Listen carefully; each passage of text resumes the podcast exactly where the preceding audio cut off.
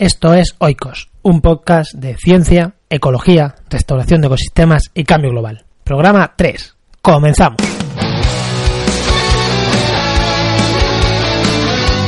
En este tercer programa vamos a hablar de ecología urbana, vamos a hablar de conectividad urbana, infraestructura verde y demás temas relacionados. Así que sin entretenerme más, vamos a meternos al lío.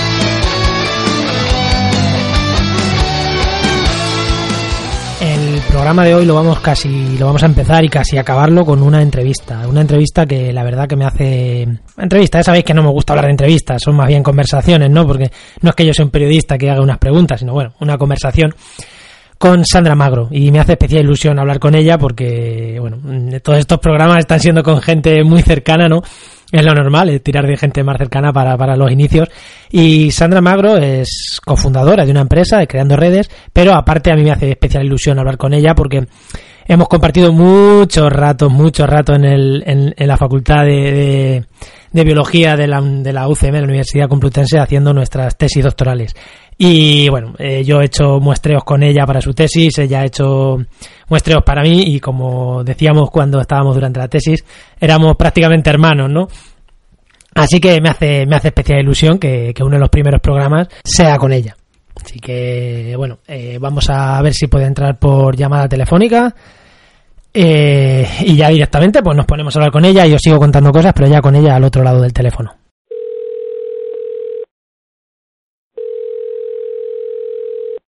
Sandra, ¿estás por ahí?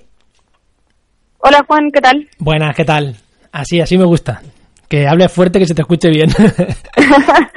Estoy aquí pegando todos los gritos que puedo. Bueno, lo, primero, mm, yo ya he contado un pelín de ti, pero bueno, preséntate tú, quién, quién eres y preséntate. Vale, eh, bueno, soy Sandra Magro, soy doctora en restauración de ecosistemas, una de las fundadoras de Creando Redes, que es una empresa de restauración eh, ecológica y mm, además tengo colaboración ahora muy directa con el Museo Nacional de Ciencias Naturales, eh, codirigiendo con Fernando Valladares un, un laboratorio de estudio de cambio climático y cambio global. Pues como veis, un perfil bastante interesante. Aunque hoy no vamos a hablar de, estos temas de cambio global, que bueno, si quieres en otro momento podemos hacerlo, sino más bien con tu actividad con creando redes, porque como ya hemos dicho vamos a hablar de ecología urbana y de bueno de espacios verdes, de infraestructura verde, de conectividad, pues cuenta un poquito qué es creando redes y por qué puedes hablarnos de esto. Eh, creando redes es una consultora en realidad de, de restauración ecológica y restauración de ecosistemas eh, nosotros trabajamos tanto con el sector público como con el sector privado, desarrollando proyectos con el sector público más de eh, planificación estratégica o planes de acción para restaurar la biodiversidad o para adaptar eh, ecosistemas al cambio climático y que eso es un poco de lo que vamos a hablar hoy. Y con el sector privado pues desarrollamos más proyectos que tienen que ver con evaluación de impacto ambiental, ver cómo las empresas se pueden comprometer con la recuperación de los ecosistemas en los que impactan, etcétera. Pero vamos, básicamente eh, el trabajo que desarrollamos con las administraciones públicas, eh, como digo, tiene que ver con, planificar acciones que permitan mejorar la biodiversidad, especialmente en los entornos urbanos, y adaptar estos entornos también al cambio climático. Así que perfecto para el tema que vamos a tratar hoy. Si te parece, vamos a empezar. Tenemos varios, varias cosas que tratar me gustaría empezar por la importancia ¿no? que tienen los, los parques urbanos y periurbanos en la, en la biodiversidad, en la conectividad. Cuéntanos un pelín, antes de entrar ya en proyectos concretos, que, vamos a hablar de dos temas que habéis estado vosotros tratando, pero vamos a un poco general, ¿no? ¿Qué, importancia tienen los parques urbanos, los parques periurbanos en estos temas? Una de las características eh, fundamentales que tiene la urbanización, o sea, el proceso de construir ciudades, es que eliminamos gran parte de las funciones que tienen los ecosistemas naturales, ¿no? Y que esto hace que nos regalen una serie de bienes y servicios que a día de hoy, por lo menos, no tenemos que pagar mucho por ellos, ¿no? Que tiene que ver con mejorar la calidad del agua y del aire, con eh, proporcionar suelo fértil para el crecimiento de plantas, por ejemplo, o pues simplemente eh, absorber el agua de lluvia, en los eventos de lluvia ¿no? que existen, aparte de acumular contaminantes, etcétera. Eso ocurre en los ecosistemas naturales de manera general. Eh, cuando construimos una ciudad, pues estamos como eliminando esos ecosistemas naturales y luego los intentamos reponer eh, con estas eh, zonas verdes o con los parques periurbanos, de manera que lo que queremos es como recuperar un poco esas funciones que nos aporta la naturaleza y que de alguna manera se habían perdido en la ciudad. Así que esa es una de las funciones que tienen estos parques y luego además eh, sirven también como islas un poco de hábitat, también dependiendo del tipo de vegetación que, que se coloque en las zonas verdes o en los jardines, de la diversidad, etcétera, pero pueden servir también como, como islitas que la biodiversidad de los entornos que a lo mejor son un poco más naturales y que pueden tolerar mm. Las alteraciones que hay en una ciudad, pues eh, se refugian de alguna manera ahí y conseguimos traer o permeabilizar, que a nosotros nos gusta hablar de hacer las ciudades permeables, pues conseguimos que esa biodiversidad entre en la ciudad. Ese es un tema que a mí me parece más interesante, ¿no? Porque que, un parque da beneficios, servicios ecosistémicos, incluso culturales, para disfrute de la población, es algo que todo el mundo más o menos tiene claro, pero es esta, esta parte de conectividad, ¿no? De, de, o de refugio incluso de biodiversidad, la que se entiende menos, ¿no? Que digo, todo el mundo entiende que un parque es para disfrutar, eh, que, es el pulmón de la ciudad, se dice muchas veces, son pulmones verdes en la ciudad, pero esta, esta función de conectividad, ¿tú crees que la gente la entiende también? Yo creo que no. Yo creo que no a lo mejor desde el punto de vista racional o consciente, pero sí que todos tenemos un poco esa idea, ¿no? Porque al final, bueno, yo vivo en una ciudad como Madrid, que, que eh, es una ciudad muy ciudad, pero sí que es cierto que también tiene una superficie de áreas verdes por habitante, así en términos generales, que es bastante aceptable.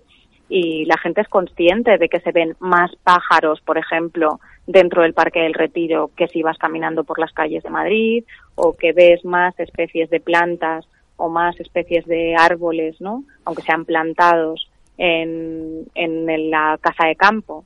Entonces, sí que... es cierto que a lo mejor no estamos tan familiarizados con ese efecto refugio de la biodiversidad, pero la realidad es que en los parques de un determinado tamaño, en las zonas verdes de un determinado tamaño, se dan unas condiciones que favorecen que la biodiversidad pues se sienta un poco más protegida y, que tienda a seleccionar estas zonas de alguna manera.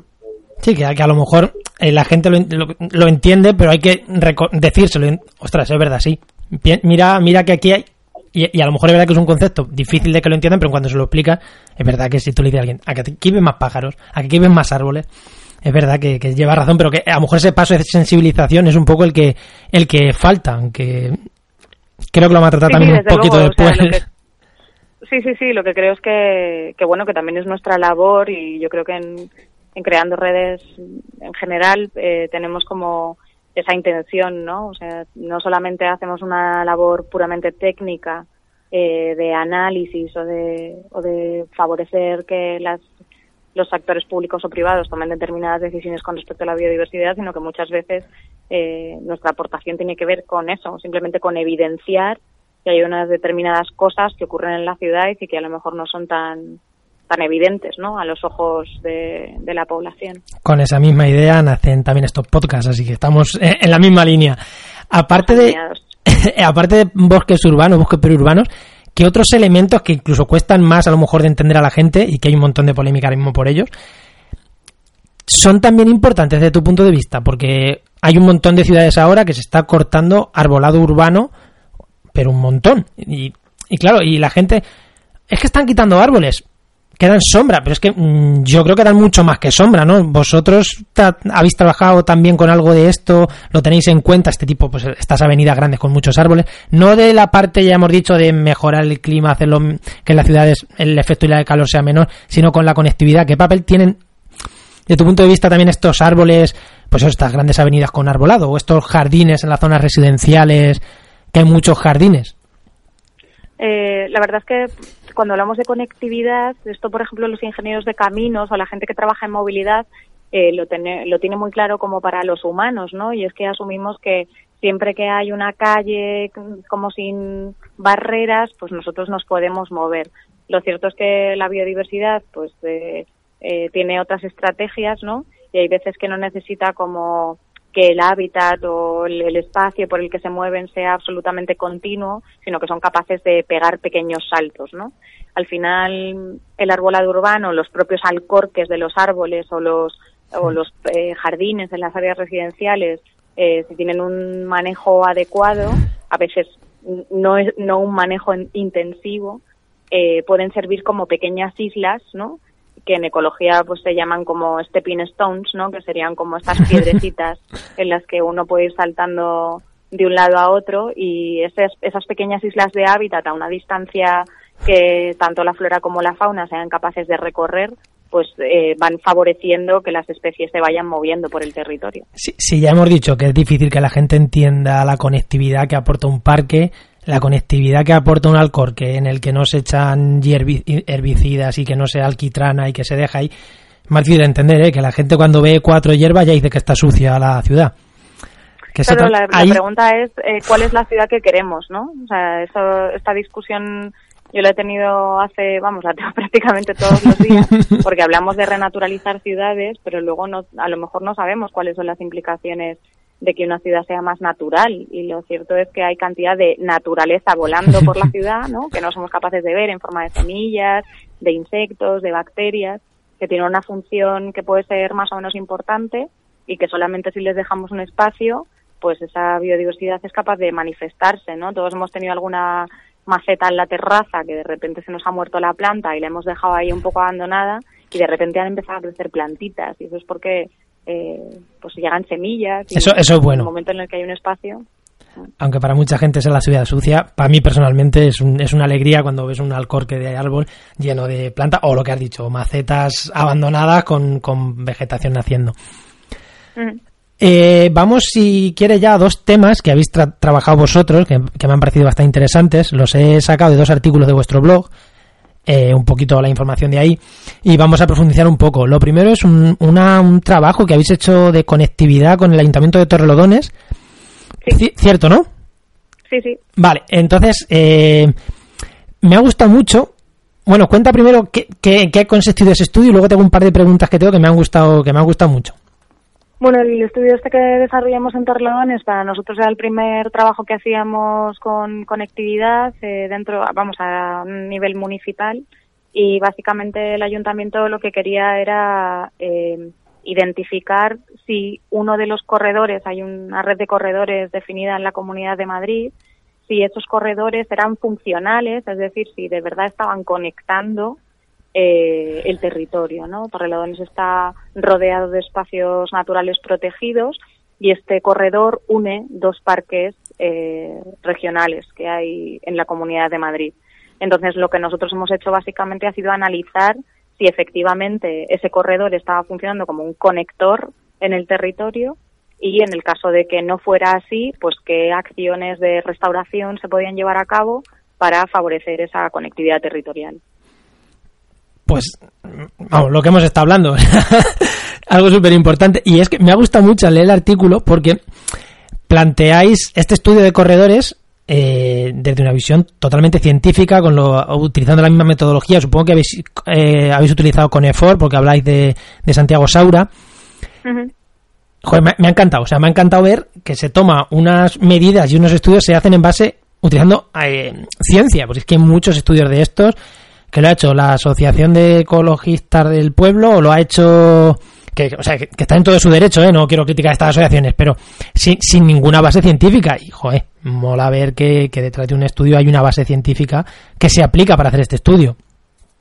Eh, no sé si para vosotros. que tiene un trabajo técnico detrás. Eh, hacer este tipo de estudios. También es cierto que todos los estudios tienen sus limitaciones. O sea, ah, estos eh, modelos, eh, los modelos que utilizamos no son perfectos.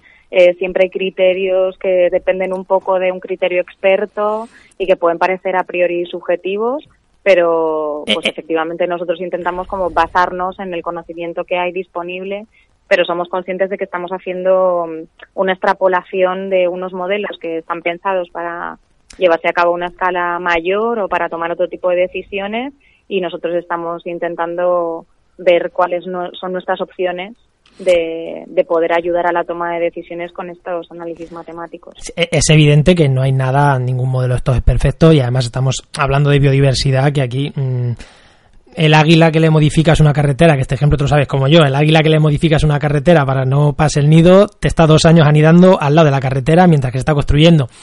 Dices, sí. hemos movido una carretera por un águila y al final el águila nos monta el nido al lado de la carretera. Pues Eso bueno, es. no, ya sé que nada es. Aquí con biodiversidad no se puede decir esto va a funcionar 100%.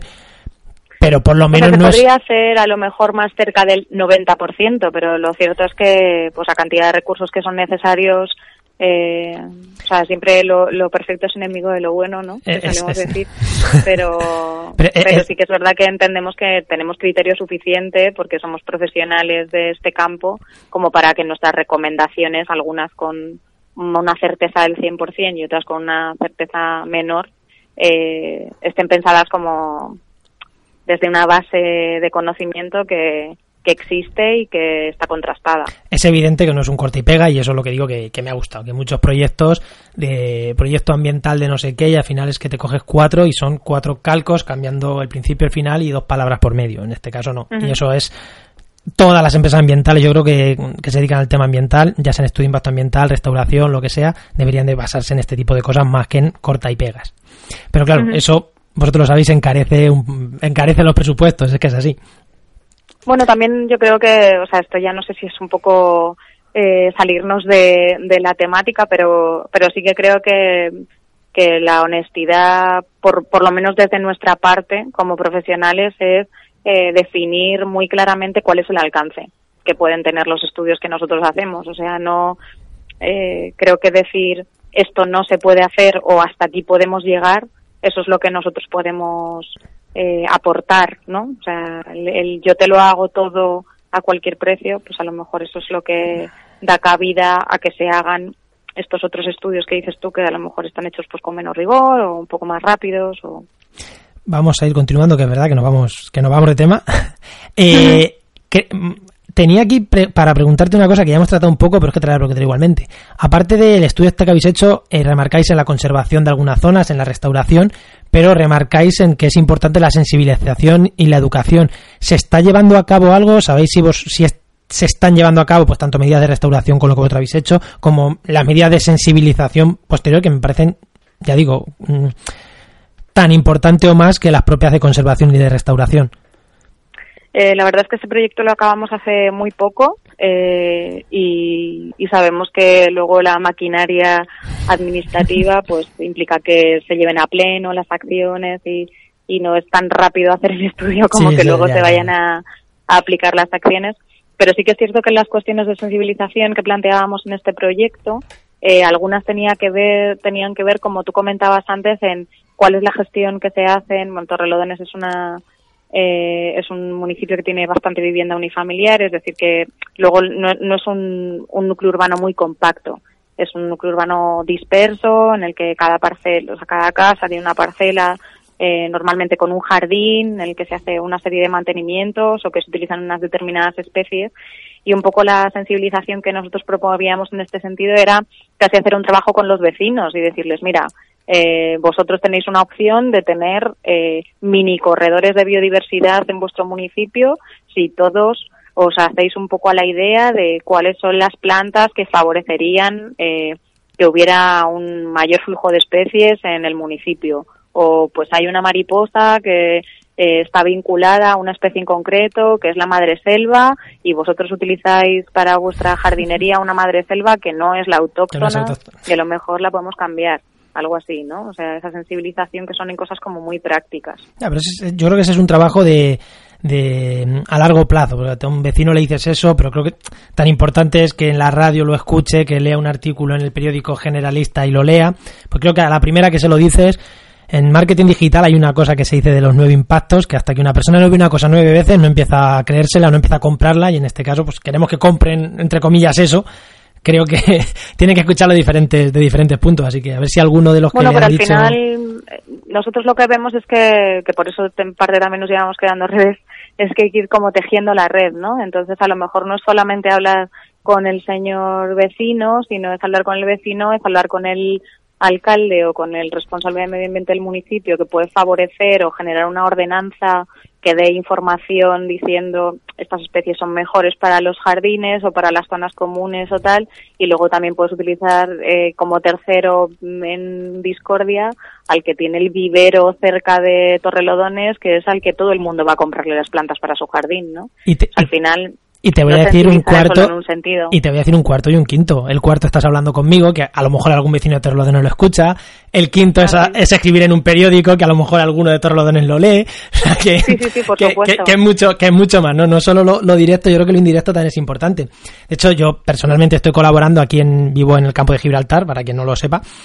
Y estoy colaborando con una con, con Cope Campo de Gibraltar aquí y hacemos esto, hacemos eh, la, la, colaboración mía es educación, sensibilización en temas de medio ambiente. El campo de Gibraltar es una maravilla natural, pero que la gente no, no lo conoce y al no conocerlo no lo conserva, no lo cuida, no, no plantea restaurarlo. Entonces, yo hago esa labor un poquito de sensibilización, que además es curioso, viene un manchego a hablar aquí al campo de Gibraltar, de, de, ecología en el campo de Gibraltar, y un poco lo mismo vosotros, ¿no? Vais a Torrelodones a decirle a la gente de Torrelodones, oye, hacer esto que, va a ser mejor.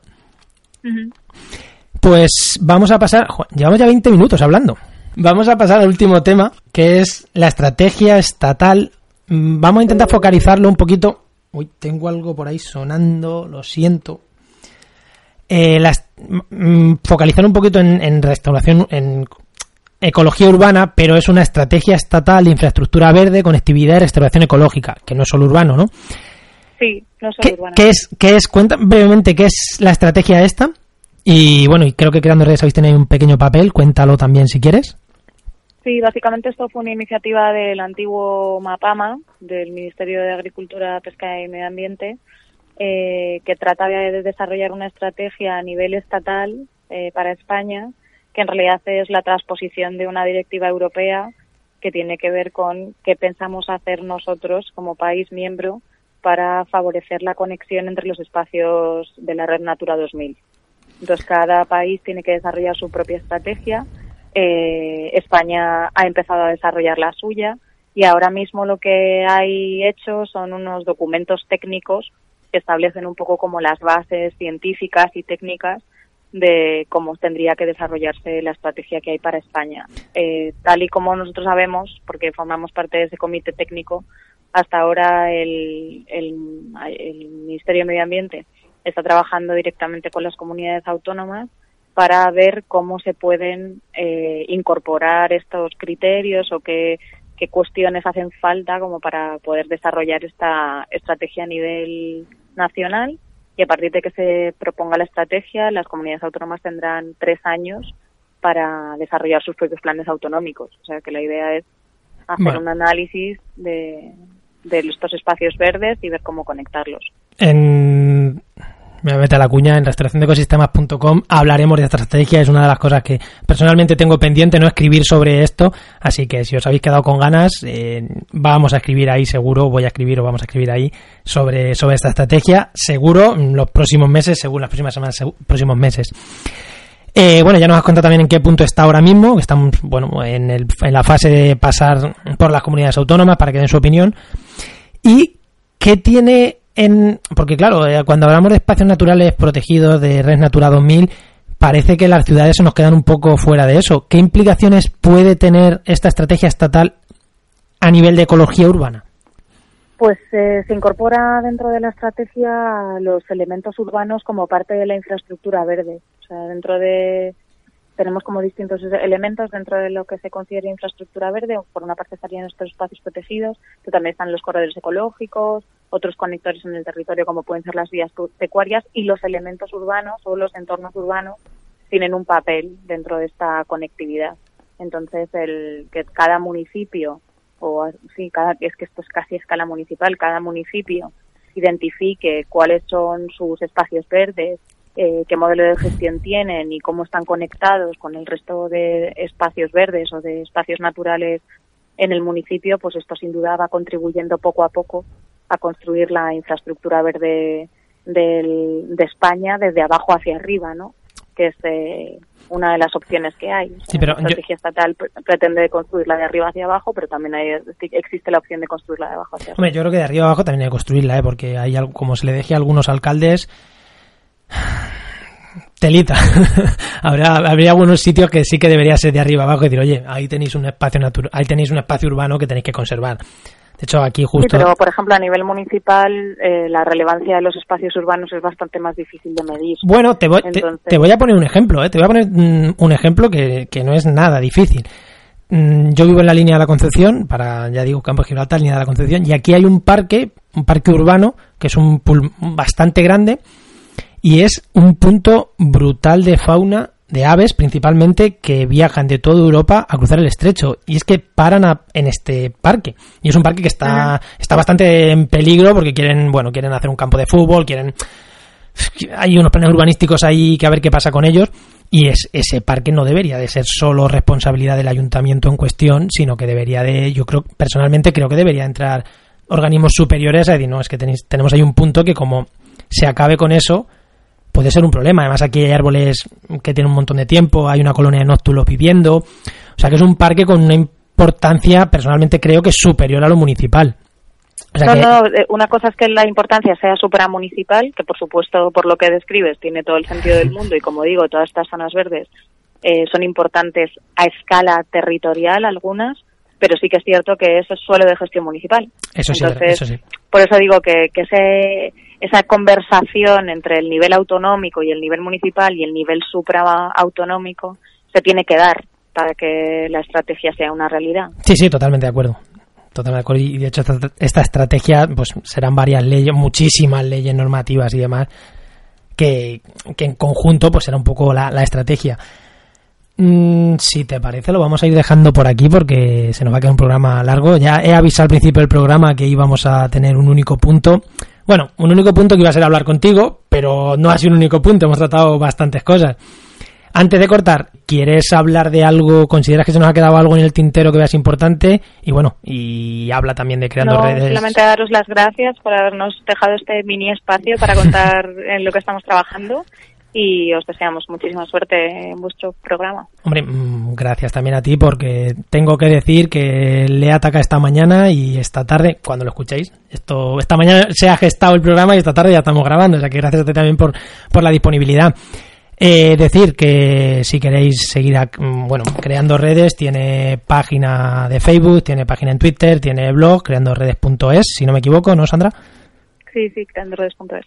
Y nada, pues ahí podéis mm, seguir un poquito la, la actividad de, de, ellos. Un abrazo, Sandra.